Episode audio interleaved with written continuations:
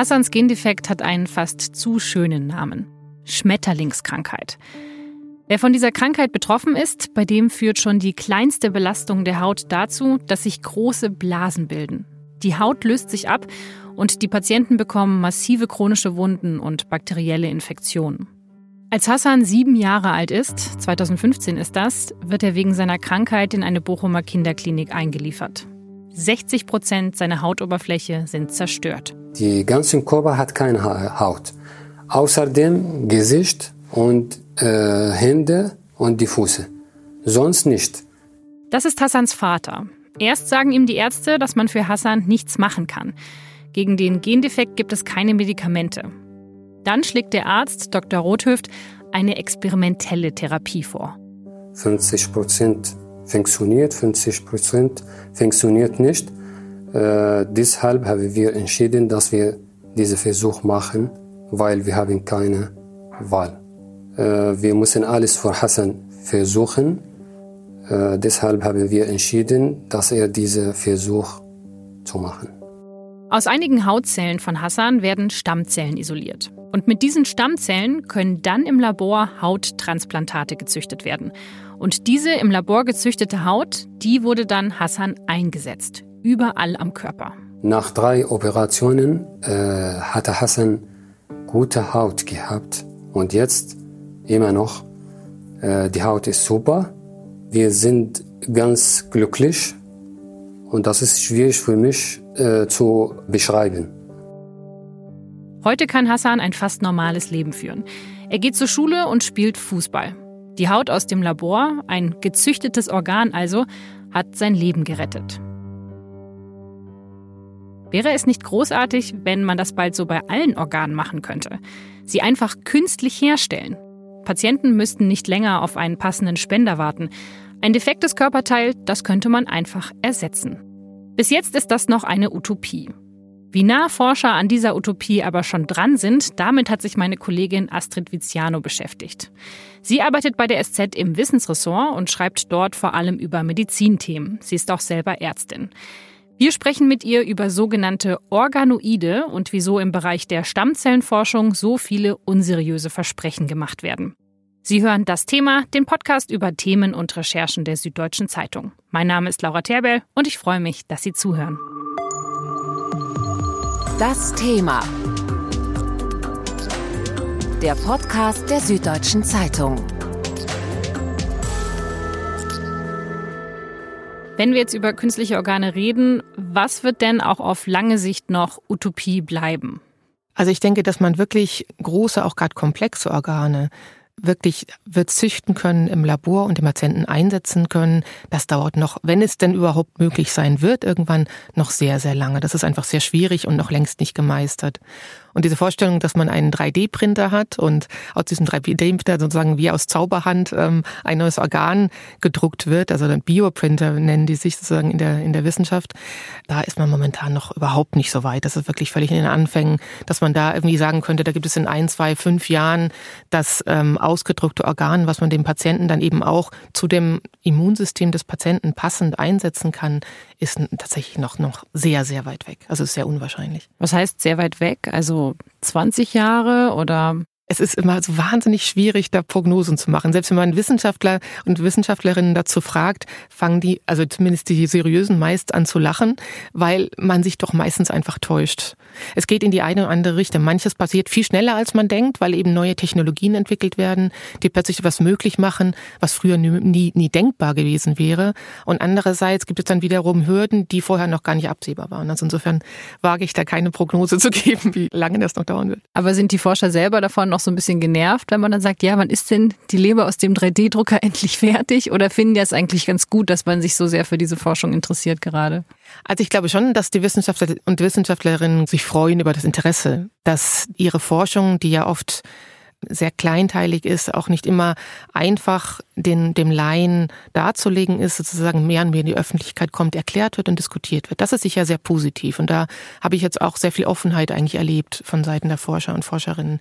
Aber diese Prognosen, ähm, wann etwas möglich sein wird, da winken die meisten eigentlich ab. Also, dass sie dann genervt sind, habe ich jetzt nicht so erlebt, aber zumindest, dass sie sagen, ach, das, das wissen wir einfach nicht, das kann man einfach nicht sagen. Aber es ist schon so der Optimismus da, zumindest von manchen, jetzt der großen Stammzellforscher, mit denen ich gesprochen habe, dass es möglich sein wird, irgendwann Organe im Labor zu züchten, auch komplexe Organe. Daran glauben viele schon.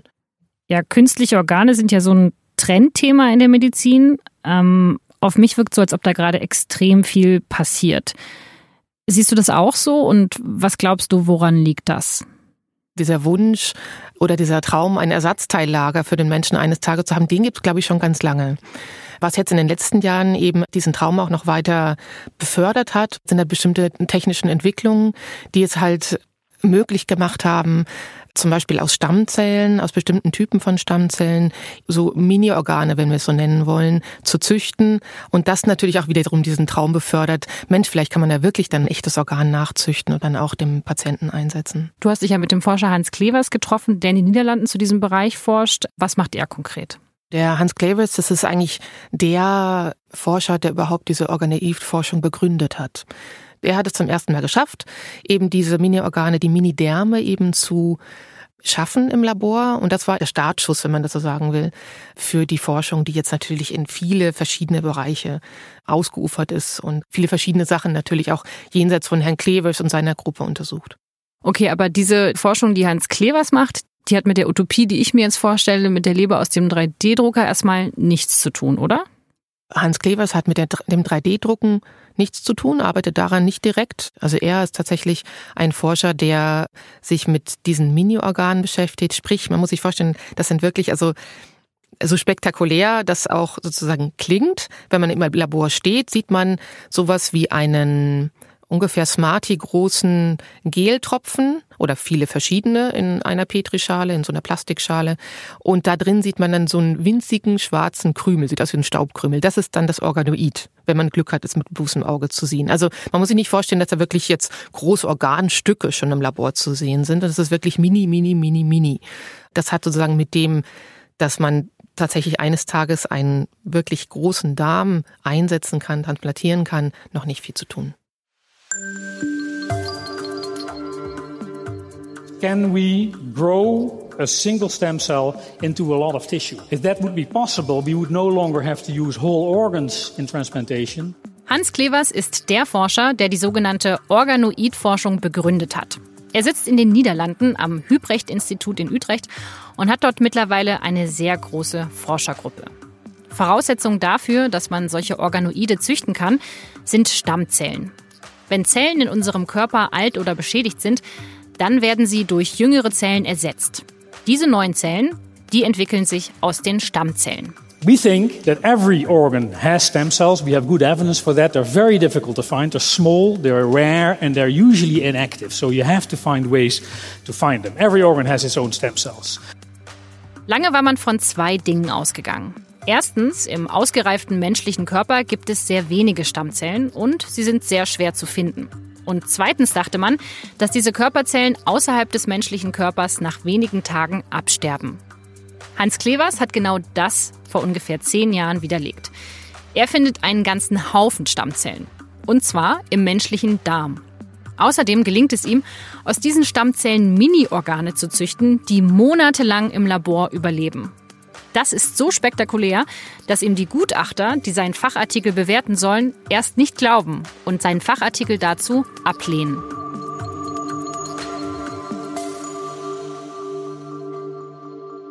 Er hat dann eben adulte Stammzellen, also Stammzellen, die er sozusagen im erwachsenen Darm gefunden hat, hat er identifizieren können und hat die eben im Labor vermehrt. Jetzt könnte man sich, glaube ich, vorstellen, normalerweise würden diese Stammzellen wie so ein Rasen wachsen, also zweidimensional. Aber unsere Organe sind ja nicht zweidimensional, die wachsen ja in drei Dimensionen, wie wir wissen. Und dafür nutzen die Forscher ein bestimmtes Gel, das nennt sich Machi Gel. Und dieses Gel gibt praktisch diesen Stammzellen Halt, eben in dreidimensionalen Strukturen zu wachsen. Und wie Sie eben festgestellt haben, machen die das, wenn man bestimmte Faktoren hinzugibt, machen die das fast wie von selbst. Also die bilden dann rudimentär die Strukturen, die man auch in dem Fall im Darm findet. Der Unterschied ist, es ist winzig klein.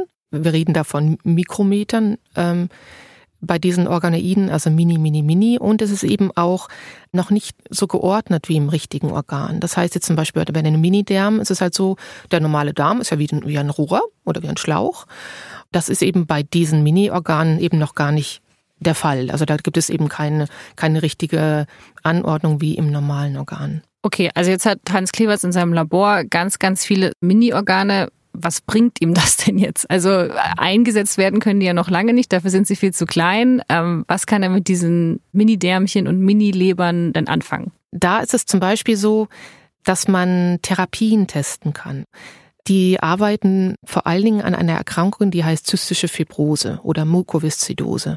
Das Problem dabei ist, das trifft so etwa einer auf 2000 Lebendgeburten ungefähr, auch in Deutschland. Und das Problem ist, diese Kinder haben ganz zähflüssigen Schleim, vor allem in der Lunge, man merkt es auch in der Bauchspeicheldrüse und bekommen eben sehr starke Probleme, vor allen Dingen eben in den Atemwegen. Also man hustet dann immer so viel Schleim hoch, oder? Das genau, ist, ja. genau, wirklich, wirklich, also literweise zum Teil. Also es ist extrem beeinträchtigt, ihre Leistungsfähigkeit ist beeinträchtigt und ihre Lebenserwartung eben auch. Inzwischen ist es den Ärzten und Ärztinnen gelungen, dass sie so ungefähr 40 Jahre alt werden können. Das war vor ein, zwei Jahrzehnten noch ganz anders, aber es ist eben immer noch eine deutliche Einschränkung der Lebenqualität und auch der Lebenserwartung. Und es sind eben vor ein paar Jahren eben ganz neue Therapeutika auf den Markt gekommen, die eben diesen Patienten helfen können.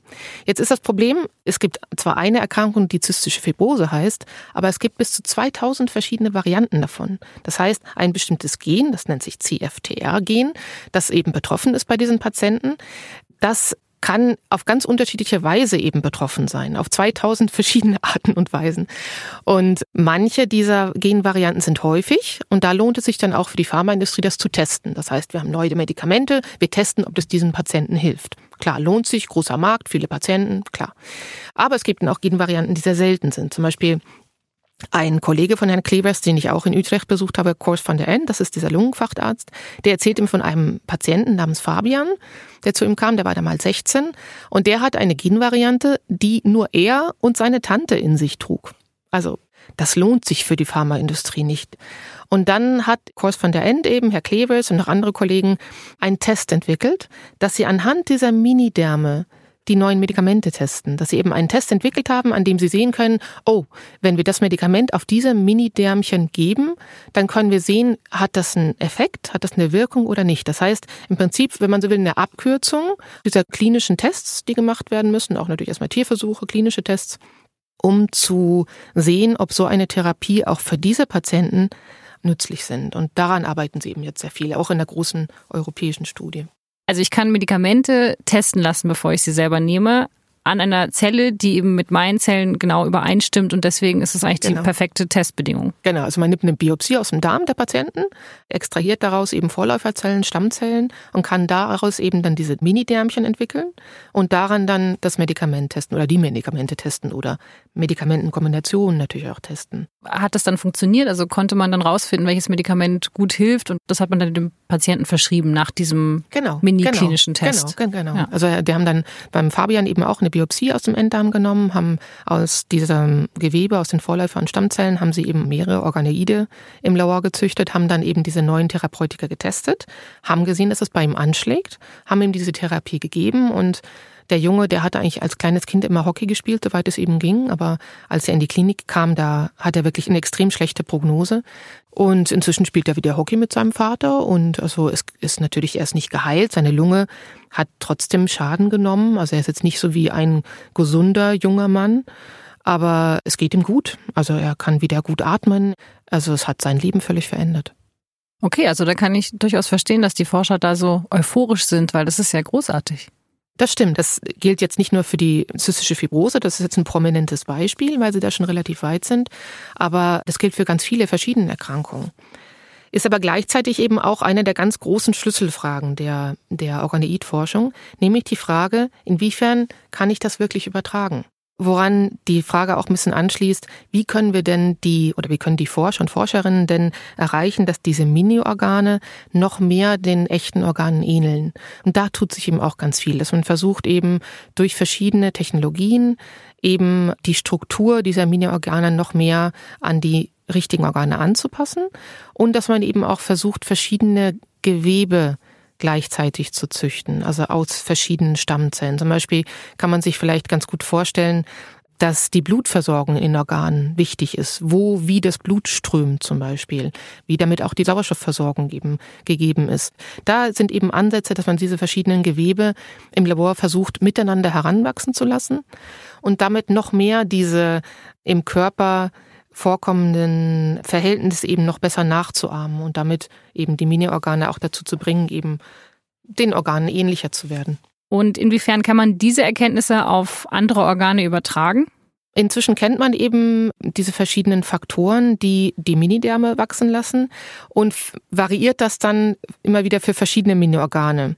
Das heißt, mal ist es sehr ähnlich den Faktoren, die bei den Mini-Organen nötig, Mini-Därmen nötig sind, damit die Organoide wachsen. Mal müssen es auch wieder ein bisschen andere sein. Das heißt, es ist ein bisschen so ein Trial and Error bei den verschiedenen neuen Mini-Organen immer wieder auszuprobieren, welche Faktoren denn jetzt sozusagen die richtigen sind, damit es wächst. Und das ist eben die Schwierigkeit, die jetzt immer wieder bei den verschiedenen Mini-Organen, diese Hürde, die genommen werden muss, damit das jeweilige Organ heranwächst. Also nochmal zusammengefasst, von welchen Organen gibt es jetzt schon so Organoide? Eigentlich von fast allen, oder? Es ist fast schwierig, da den Überblick zu haben, weil es wirklich, man das Gefühl hat, es kommt ständig was Neues dazu. Also jetzt gerade meldeten Forscher von der Uni in Cambridge, dass es ihnen gelungen ist, eine Mini-Plazenta, also Mini-Mutterkuchen zu züchten. Einer anderen Gruppe ist es eben gelungen, diese Leberzellen zu züchten. Und es tut sich eigentlich ständig etwas Neues, dass immer ständig neue Organe oder Mini-Organe entstehen. Aber ist man, also scheitert man noch an irgendeinem Organ, wo es gar nicht geht? ich glaube, das kann man sich relativ gut vorstellen. Die Haut zum Beispiel ist ein relativ einfaches Organ, ist nicht so komplex strukturiert.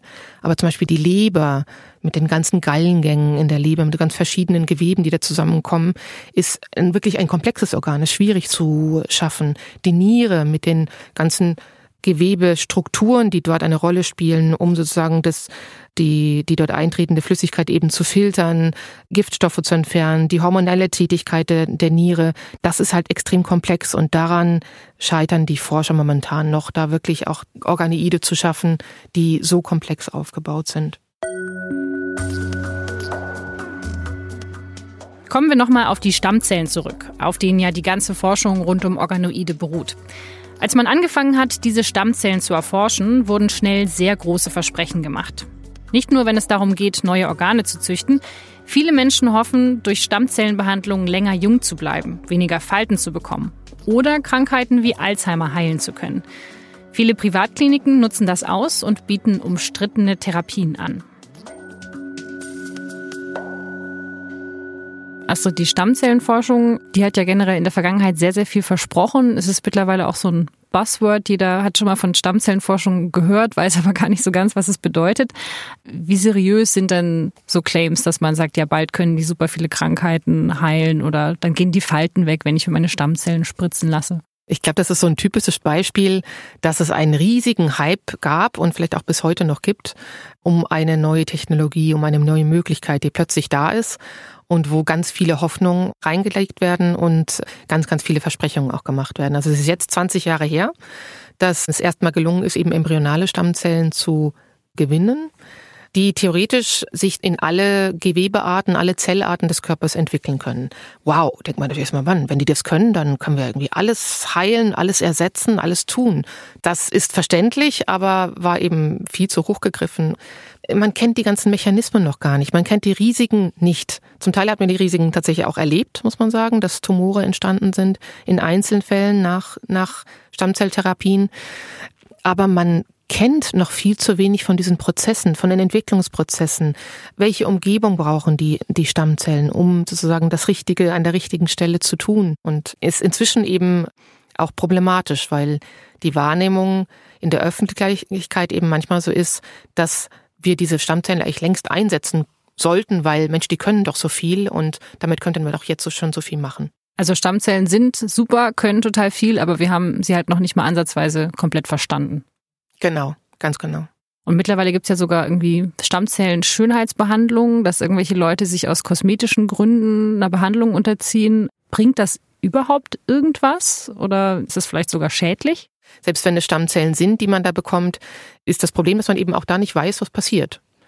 Das Wahrscheinlichste ist, dass diese Stammzellen einfach vom Immunsystem abgebaut werden, dass also wahrscheinlich irgendwie gar nichts passiert.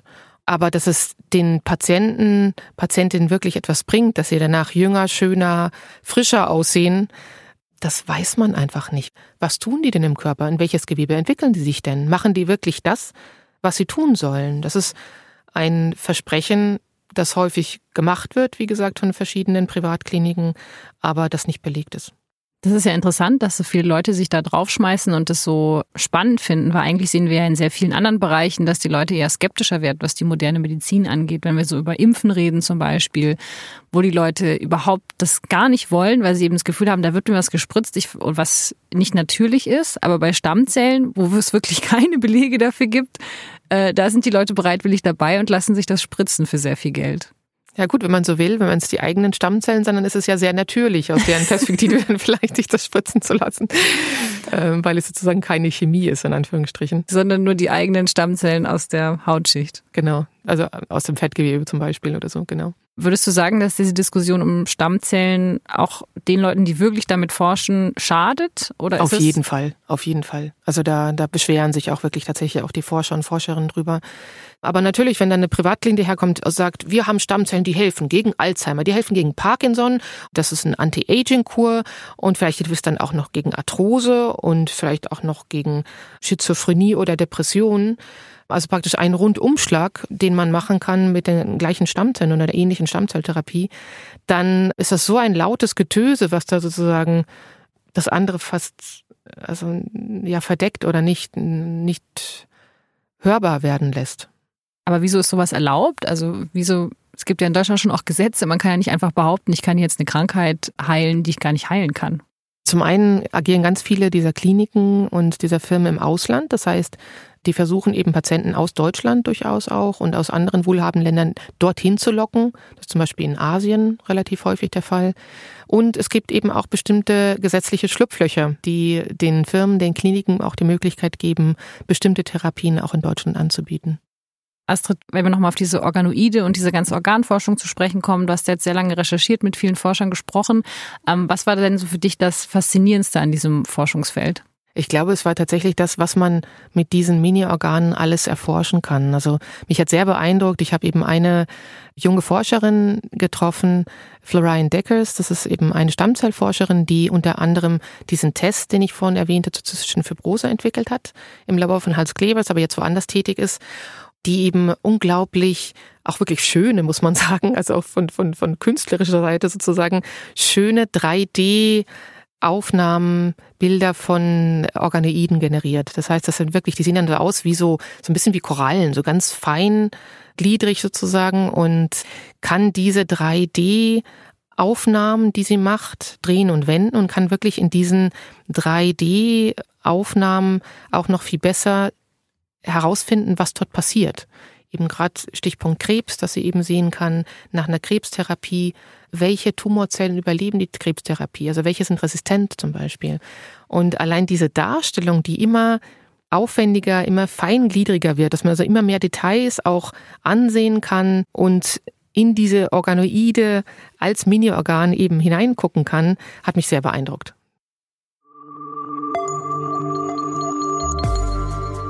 Das war das Thema für diese Woche mit Astrid Viziano. Dieser Podcast wird produziert von Vincent Vitus Leitgeb und mir, Laura Terberl. Ich sage ganz herzlichen Dank fürs Zuhören. Bis nächste Woche.